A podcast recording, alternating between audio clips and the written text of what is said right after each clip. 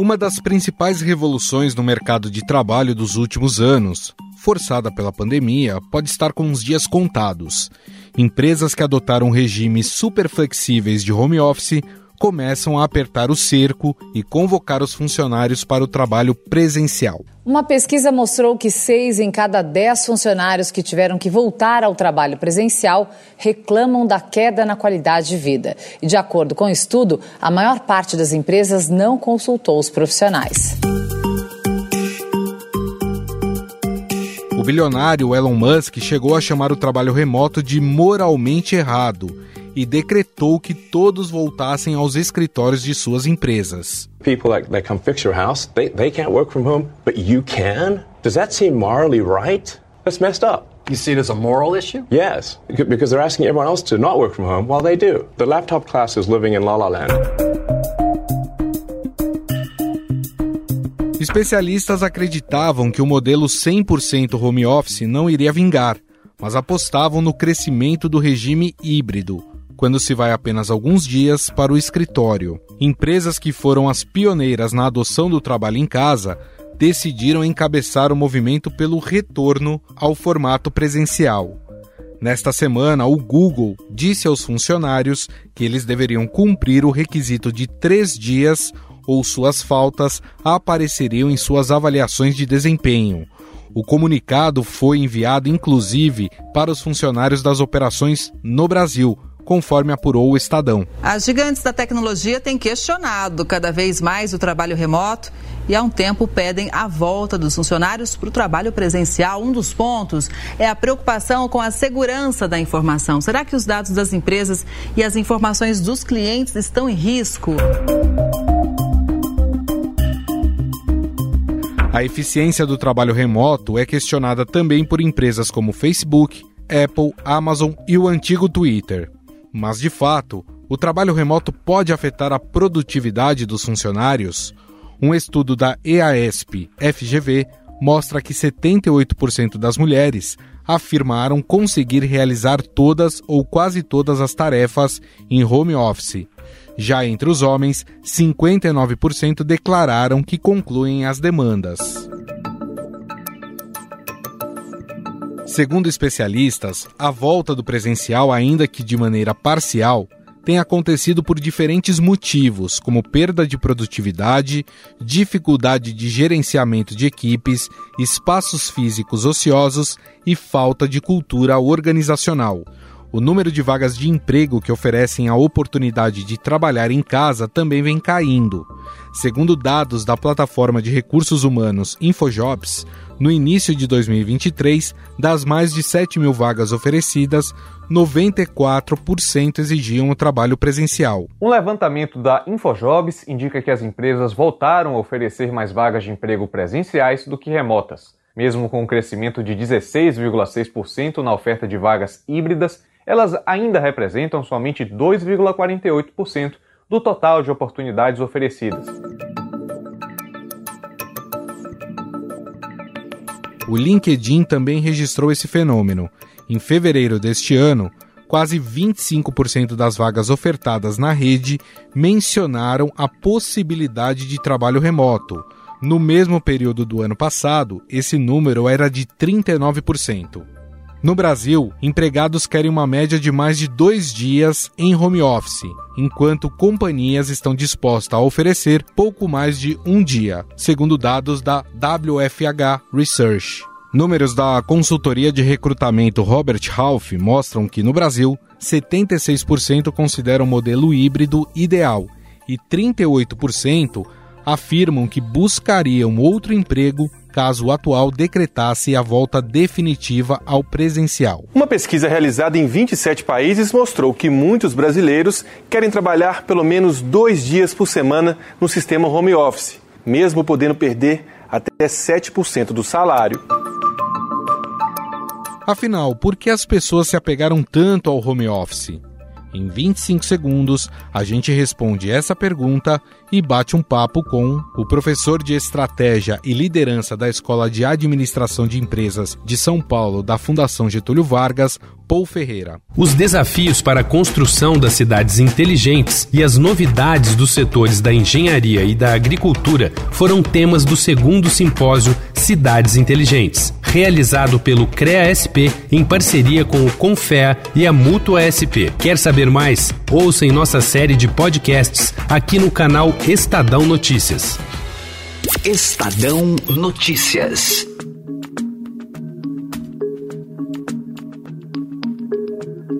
Pesquisas recentes mostram que os pontos mais citados pelas pessoas que querem manter o home office são: primeiro, a economia de tempo e dinheiro com a locomoção, e segundo, que o teletrabalho permite encaixar no meio da rotina outros compromissos e tarefas, como consultas médicas e idas ao mercado.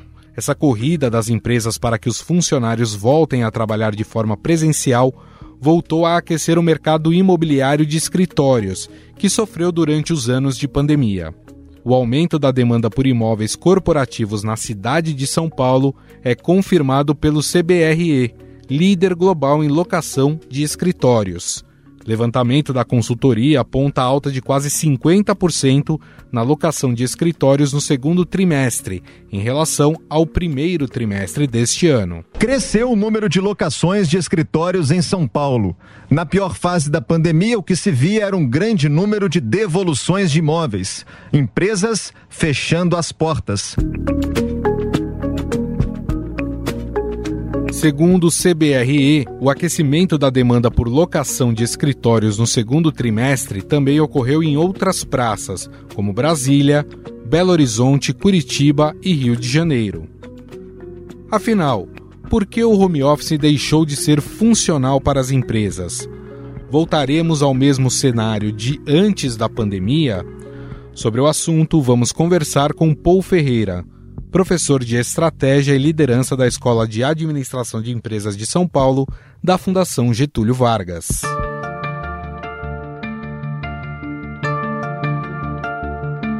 Tudo bem, professor? Tudo bem. Uh, prazer estar com vocês. Prazer é todo nosso. Professor, o home office vinha sendo apontado, como eu disse no início, como uma grande revolução do mercado de trabalho com muitas empresas, inclusive, admitindo a possibilidade de esticar o modelo ou fazer um híbrido após a pandemia. O que deu de tão errado para que essas empresas começassem o processo de retorno aos escritórios?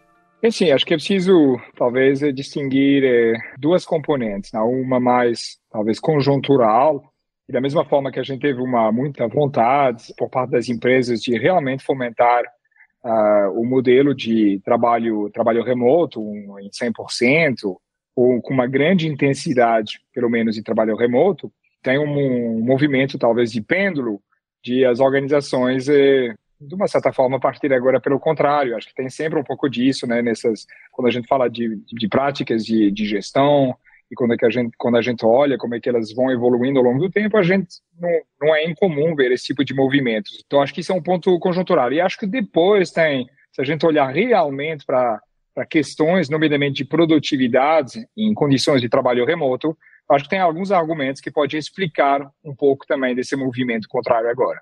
E, e, tem uma coisa que chama atenção, professor, que esse movimento ele começa a ser feito exatamente pelas big techs que produziram, né, apresentaram muitos produtos que facilitaram o trabalho em home office. Não parece uma contradição nesse sentido? É, não sei se é contradição agora, não deixa de ser irônico, de fato, né? E a gente se lembra muito bem que as grandes empresas de tecnologia, elas foram as primeiras, inclusive, a motivar. A gente sabe que todo o setor da tecnologia, inclusive, por vários motivos, de ter ferramentas adequadas, de ter um trabalho, um tipo de trabalho que se adequa com o trabalho remoto. Enfim, tem uma série de critérios que fez naquele momento, ou seja, durante a pandemia, mas depois, logo de, a, após a pandemia também, essas empresas de tecnologia elas queriam continuar a experimentar com o trabalho remoto. E, de fato, agora a gente está vendo esse movimento contrário. E não sei o quanto que isso teve de impacto também a forma como o brasileiro lidou com o home office.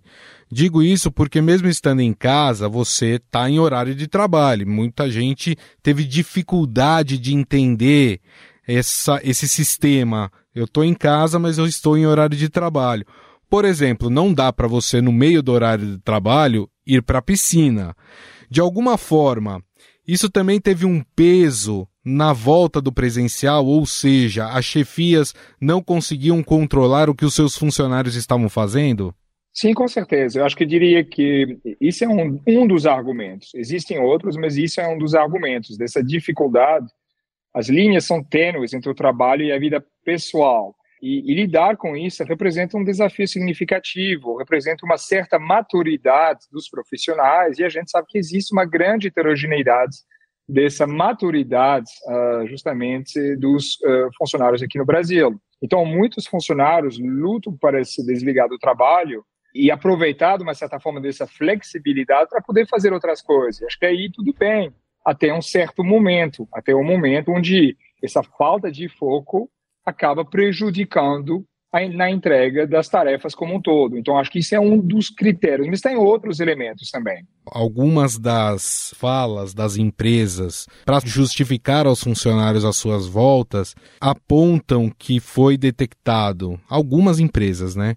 Perda de produtividade, a dificuldade de gerenciar equipes, que era o que a gente estava falando agora há pouco, é, e a falta da cultura organizacional. De fato, esses foram os principais desafios a serem enfrentados com o home office e que não conseguiram ser superados, professor?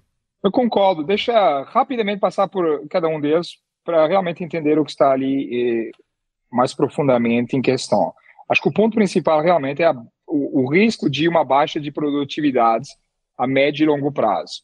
Um, um dos argumentos é realmente o quanto o trabalho remoto acaba impactando em termos de comunicação, de ter uma comunicação que é menos eficiente. Por quê? Porque o trabalho remoto priva os funcionários de dicas, talvez não verbais, de interações espontâneas, uh, que muitas vezes levam a uma colaboração e inovação mais eficaz em um espaço de trabalho físico. Acho que também é uma questão de motivação. Uh, que é, é, quando as pessoas acabam trabalhando remotamente. Sem um ambiente é, escritório, e tem esse aspecto de comunidade, você falou de cultura, fato de pertencer, de, de estar regido por uma série de normas, valores comuns, acho que as pessoas podem achar difícil manter o entusiasmo e o foco nas tarefas. E acho que também é uma questão mais, é, mais voltada para a questão de interações presenciais o local de trabalho, o escritório, ele também tem uma influência muito grande nas oportunidades de orientação e de networking. Construir relacionamentos profissionais e aprender com os colegas torna-se mais desafiador quando as interações são limitadas a reuniões virtuais agendadas. Ser jornalista, e certamente que você aprendeu com jornalistas mais experientes, estar uhum. ao lado deles, sobre como fazer melhores perguntas, trabalhar seus textos. Eu sou professor, da mesma forma, assistindo uma aula de um colega, você enxerga muitos elementos que são muito mais difíceis de passar uh, no online. Então, são alguns dos elementos, alguns dos fatores que têm um impacto potencialmente eh, negativo na produtividade. Agora, um outro, um outro fenômeno que a gente observou por causa do home office foi que muita gente acabou mudando a rotina da sua própria vida pessoas que foram morar em outros estados ou até em outros países, ou mudanças menos radicais, como um outro bairro mais longe do escritório. Esse retorno, ele pode trazer uma onda de gente insatisfeita e crescer aí os pedidos de demissão de pessoas que não aceitam essa mudança? Sim, claramente. Sobretudo se a gente está falando uh, de um retorno ao escritório total seja, obrigar as pessoas a, a passar, uh, não ter opção de modelo híbrido. Aí acho que pode ser realmente as empresas correm riscos muito importantes por uma série de questões que você mencionou, o fato que as pessoas se mudaram as suas rotinas pessoais, talvez se deslocaram, alugaram casas ou apartamentos muito mais distantes do escritório, mas acho que tem um, um elemento mais profundo nisso, né? Que é, acho que a pandemia mostrou que escolha do lugar de trabalho era uma necessidade básica das condições de trabalho, é uma maneira de manifestar a sua autonomia. E as pessoas precisam de autonomia. Qualquer um de nós precisa de autonomia, uh, que é essa capacidade de é se dar a si próprio a sua lei. Então, é, a gente sabe que o, o, que as pessoas querem, os profissionais querem, eles querem ter voz, eles querem poder dar, uh, participar das decisões. Diante disso que a gente está falando, professor, talvez neste momento o ideal seria adotar aquele modelo híbrido? E se sim, é, qual a quantidade de dias ideais para as pessoas estarem no escritório e para as pessoas trabalharem de casa? Existe essa métrica? Existem várias pesquisas que, inclusive, a gente conduziu e, e, deixa mais uma vez reforçar que o trabalho híbrido é o caminho, porque eh, todas as pesquisas mostram que eh, o engajamento ele é muito maior quando as pessoas estão num regime de trabalho híbrido do que quando elas estão 100% no escritório ou, inclusive, quando elas estão no modelo remoto. Agora, o que, que, a gente viu quando a gente fez pesquisa sobre o trabalho híbrido? A questão aí é que, a partir do momento onde a gente começa a falar de flexibilidade, flexibilidade quer dizer coisas diferentes para pessoas diferentes. Então, por exemplo, nós fizemos uma pesquisa no primeiro semestre de 2022 e partindo da premissa que certamente justamente a flexibilidade ia se manifestar de uma maneira diferente para níveis hierárquicos diferentes, tivemos um painel com é, colaboradores e um painel com alta liderança. E o que, que nós vimos? Que basicamente a alta liderança, de modo geral, ela cria uma intensidade maior do modelo híbrido uh, no escritório, enquanto os demais colaboradores eles criam uma intensidade maior do trabalho híbrido numa lógica de trabalho remoto. Quando a gente, por exemplo, olha por uh, gênero também, uh, a gente se apercebe que as mulheres, por exemplo, elas uh, também preferem uma intensidade maior de trabalho remoto, quanto os homens, eles preferem uma intensidade maior de trabalho no escritório. Se a gente olhar por uma, um recorte de gerações, também nos apercebemos que os mais jovens, quanto mais jovem, quanto mais eles, é, os profissionais querem uma intensidade maior de trabalho remoto, quatro ou cinco dias, enquanto as, uh, os profissionais um pouco mais sêniores estão querendo uma maior intensidade de trabalho uh, no escritório. É muito difícil, na verdade, maximizar essas preferências e encontrar uma, uma métrica, uma proporção trabalho remoto, trabalho no escritório, que seja mais adequada. Professor, existem soluções para que a gente encontre um modelo ideal de trabalho híbrido e que agrade ali pelo menos a maioria dos funcionários? Sim, eu vejo dois caminhos uh, especificamente. Eu acho que, mas o ponto central para mim é que se a gente não pode basear o trabalho híbrido só nas preferências das pessoas, na verdade a gente precisa fazer é redefinir o modelo de trabalho. E acho que o desafio reside realmente em criar ambientes de trabalho que correspondem às novas realidades, ao mesmo tempo que eles estimulem produtividade, que a gente viu que é um ponto importante, e ao mesmo tempo conexão humana. E aí, acho que obriga a voltar para o que é uma organização. Uma organização é um veículo, é um instrumento que tem dois papéis importantes, que é dividir o trabalho e agregar o esforço. Uma direção, para mim, é olhar para não as preferências das pessoas só, mas os fatores de produtividade. Ou seja, para determinada função, o que contribui para uh, realizar essa função com muita produtividade. Pensem, por exemplo, na alta liderança. Qual é o fator de produtividade maior? Eu acho que é a capacidade de empatia. E essa empatia, em parte, ela tem que acontecer no escritório, porque a alta liderança representa, por exemplo, o escritório, tem essa função de, é, de representação que é importante. Agora, ela não precisa de acontecer necessariamente sempre das novas oito. A gente pode ter outra maneira de considerar o tempo. Então, acho que a gente tem que pensar em flexibilidade geográfica, que é escritório ou trabalho remoto, outras soluções, mas a gente tem que olhar também para a flexibilidade temporal. Será que a gente não pode? Obviamente, tem uma série de constrangimentos em termos da lei, mas acho que o caminho é de pensar também em outras maneiras de organizar o nosso tempo. E acho que outra direção para mim é essa questão então da conexão humana as organizações elas também precisam então de agregar os esforços, ou seja, como é que a gente faz que a gente consegue é, colaborar mais. Eu acho que aí obriga a pensar em, em, em, outras questões, que é, por exemplo, a necessidade de socialização. A empresa, as organizações também, elas têm esse, esse objetivo de ajudar as pessoas a se socializarem com os colegas. Tem um, uma questão também de aprendizado. Então, como, é, qual é a melhor forma para mim de aprender? Em alguns momentos vai ser no escritório, em outros momentos vai ser em outro, em outro lugar.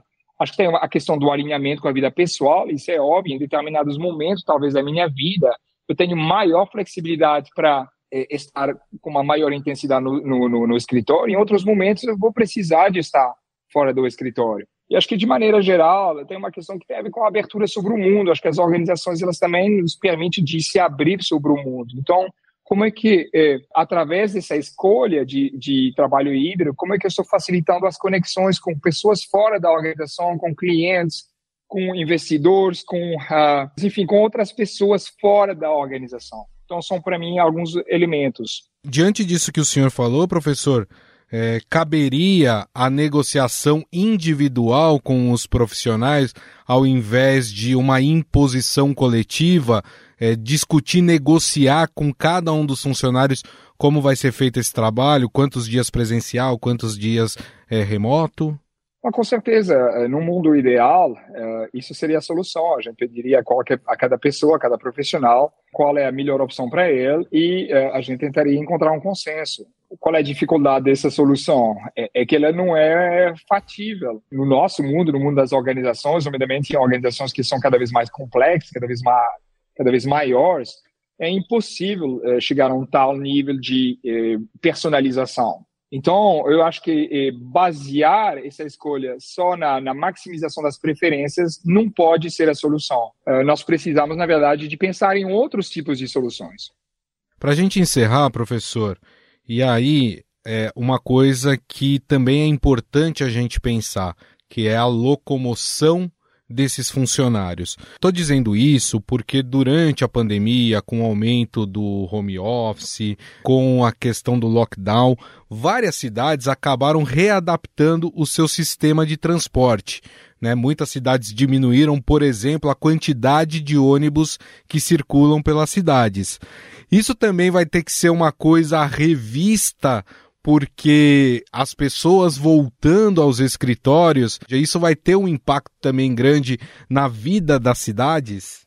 Não, acho que isso é um ponto fundamental e, e a gente sabe que mesmo antes da pandemia, já essa questão de onde você mora a, e a infraestrutura, é, elas acabam sendo muito importantes e muito muito complicadas. Então, uh, a gente sabe que, por exemplo, em São Paulo, o tempo médio de eh, deslocamento é à volta de 93 minutos por dia, ou seja, uma hora e meia. Uh, então, isso obviamente que coloca um, uma série de desafios em termos de desgaste pessoal, em termos de conciliar com a vida pessoal. Então, obviamente que essa questão de quais são os meios logísticos que estão à disposição dos colaboradores um, para poder ter uma vida mais equilibrada. Isso é um ponto importante. Se a pandemia alterou ou dificultou ainda mais, vai ser necessário rever essa questão de infraestrutura logística, com certeza. Da mesma forma que tem outras questões que têm a ver com a disponibilidade também de, de apartamentos, de casas mais perto dos, uh, dos centros de trabalho. Então, e, e, muitas das vezes isso não é possível porque é, é uma questão de custo também. Então, as pessoas têm que se afastar desses centros empresariais porque elas não conseguem pagar. Eu acho que tem uma série de elementos que tem a ver com a infraestrutura, como a maneira como a gente pensa a questão de, de habitação em relação à questão de trabalho, que são fundamentais rever. Bom, nós conversamos aqui no nosso podcast com o professor de Estratégia e Liderança da Escola de Administração de Empresas de São Paulo, da Fundação Getúlio Vargas, Paul Ferreira, a quem eu agradeço mais uma vez pela entrevista. Muito obrigado, viu, professor? Muito obrigado, foi um prazer. Super importante poder eh, participar desse tipo de podcast e de poder falar sobre uma questão muito importante, que é a questão do, das modalidades de trabalho. Estadão Notícias. Estadão Notícias desta sexta-feira vai ficando por aqui. Contou com a apresentação minha, Gustavo Lopes. O roteiro, produção e edição são minhas, de Jefferson Perleberg e Gabriela Forte. A montagem é de Moacir Biasi. Mande sua mensagem ou sugestão para o nosso e-mail podcast@estadão.com. Um abraço e até mais.